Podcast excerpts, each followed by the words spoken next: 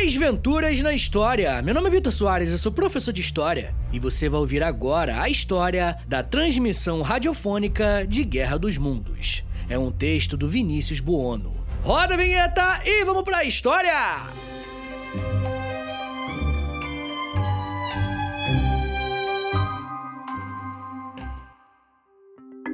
Guerra dos Mundos, um livro escrito pelo britânico H.G. Wells no final do século XIX, é uma das primeiras obras a relatar o conflito entre humanos e extraterrestres, sendo considerada um marco para a ficção científica, um gênero que ela mesma ajudou a definir.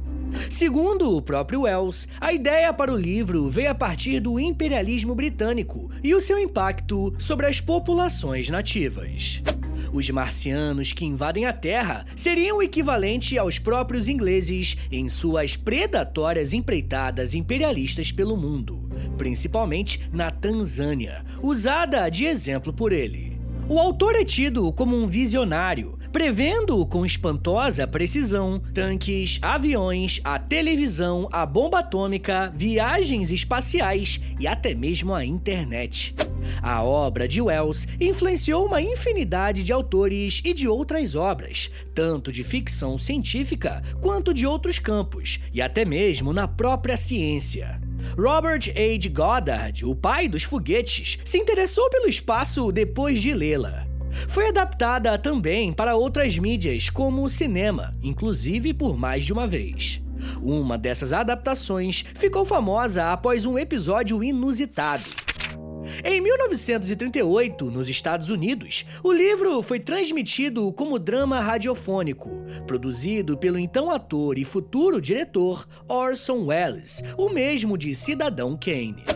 A primeira metade do programa foi feita de forma que contava os acontecimentos do livro como se fossem reais e estivessem acontecendo naquele momento, interrompendo a programação rotineira do rádio para dar pequenos informativos sobre explosões em Marte, objetos misteriosos caindo do céu e, finalmente, marcianos que atacam os humanos para desespero do repórter.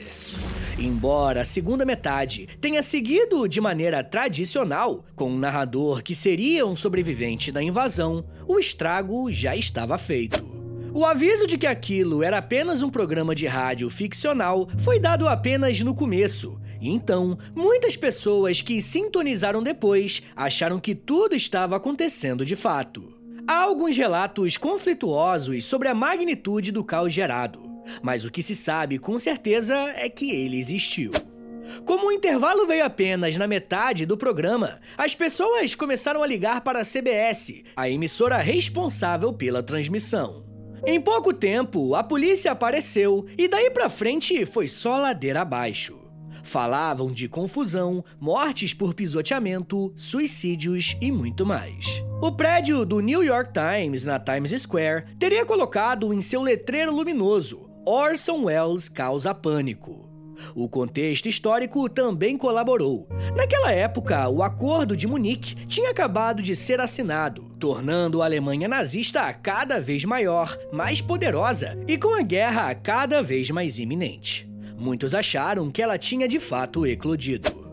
Relatos contam também de prefeitos de cidades pequenas ligando enfurecidos para a rádio em busca de explicações. No entanto, pesquisas posteriores acusam a história de ter sido exagerada por Wells. O programa não era o mais popular em seu horário de transmissão e poucas pessoas de fato agiram com base no pânico. O alto volume de telefonemas, no entanto, provavelmente tem origem verdadeira. Mas isso porque a maioria preferiu ligar tanto para a rádio quanto para as autoridades em busca de explicações antes de agir instintivamente. Inicialmente, o diretor tinha uma postura de arrependimento acerca do caso, mas posteriormente ele abraçou a história como parte de sua mística pessoal. De qualquer forma, o episódio o consagrou como terrorista, e a apoteose viria apenas três anos depois, com o lançamento de sua obra magna, o filme Cidadão Kane. Senhores, muito obrigado por terem vindo até aqui. Meu nome é Vitor Soares, eu sou professor de História e você acabou de ouvir o Desventuras na História. Segue a gente aí, por favor, no Spotify, deixa cinco estrelinhas e me siga nas redes sociais também, né? Por que não? É arroba Valeu, gente!